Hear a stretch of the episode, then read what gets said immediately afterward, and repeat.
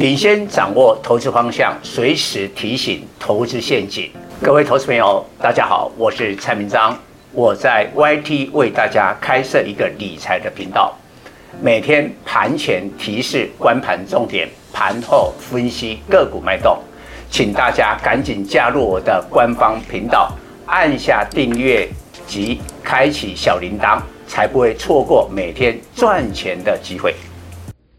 各位粉丝朋友，大家好，我是蔡明章，现在是礼拜二盘后的分析，总结今天的盘势结果。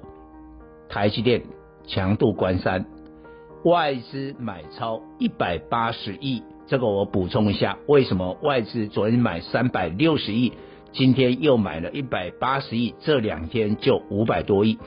因为外资去年卖超一点二三兆，卖太多了，卖太多的情况之下，他还有八千亿，他没有汇出台湾，所以他现在一买股票，当然首选就是台积电。那台积电收盘涨五块，四百八十六。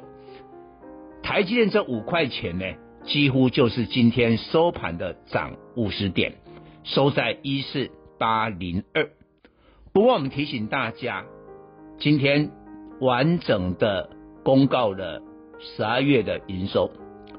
从去年十二月份的营收来看，台积电低于预期，一千九百二十五亿，这个月减了将近十四趴。那当然，市场本来就是预期呢，苹果的 iPhone 十四。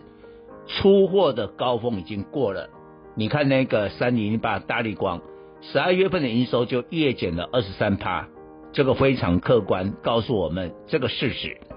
所以本来市场就估计台积电的十二月份营收应该会月减一成左右，但实际出来有稍微多一点，然后呢，造成了第四季整季的营收。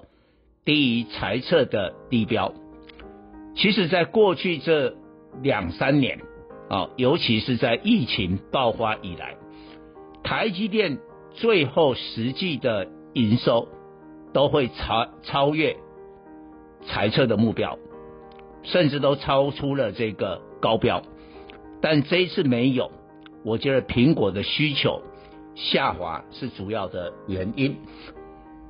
所以呢，你会对台积电这礼拜四它的法说，法说有两个重点嘛。第一个重点就第四季的财报，我觉得这个已经过去式，呃，影响股价不是说没有，但关键的市场是看二零二三年第一季的展望，它所做出来的猜测，那你就会有点降低啊。本来大家估计说。第一季的营收可能季减，呃，这个当然比较看着悲观的大摩是说十五趴，但是也有乐观的说季减只有五趴。但今天你看了十二月营收跟第四季的营收第一起了之后，你就会降低，你就会降低今年第一季营收的期待。我觉得这个不无可能在明天礼拜三就影响盘面，因为你今天的盘全部靠台积电嘛。甚至说昨天的大涨也是靠台积电嘛？那你假如这样的话，明天台积电的股价开始有压力的时候，大盘就受到了影响。那其他我们看一下，比如说台塑四宝，第四季有点令人吓一跳啊，全部都亏损。台塑、南亚、台化、台塑化，全部都亏损。所以在这样的氛围之下。我认为大盘，你说要去攻到一万五，那除非有奇迹。什么奇迹？今天晚上联总会的主席鲍威尔发表谈话，然后呢，没有讲鹰派的利空，我认为不太可能。或者你还要期待礼拜四 CPI 啊、市场估六点六趴，那最好变成了六趴以下。除非这种很近那个很特别的数字出来，股市就大涨。所以我认为明天开始，资金会轮动，会轮动到别的族群，相对的这个呃业绩比较好的，我觉得在投资心里，因为再过几天呢、你就农历年封关了，所以啊，最近涨很凶的一些股票，你不太敢再去追哦。那即便营收很好，我相信只要大涨过也不会追。这时候回头要去找营收还 OK，但股价没有涨到的，会相对呢成为明天盘面的焦点。那明天的盘前我们再来说明。以上报告。本公司与所推荐分析之个别有价证券无不当之财务利益关系。本节目资料仅供参考，投资人应独立判断、审慎评估并自负投资风险。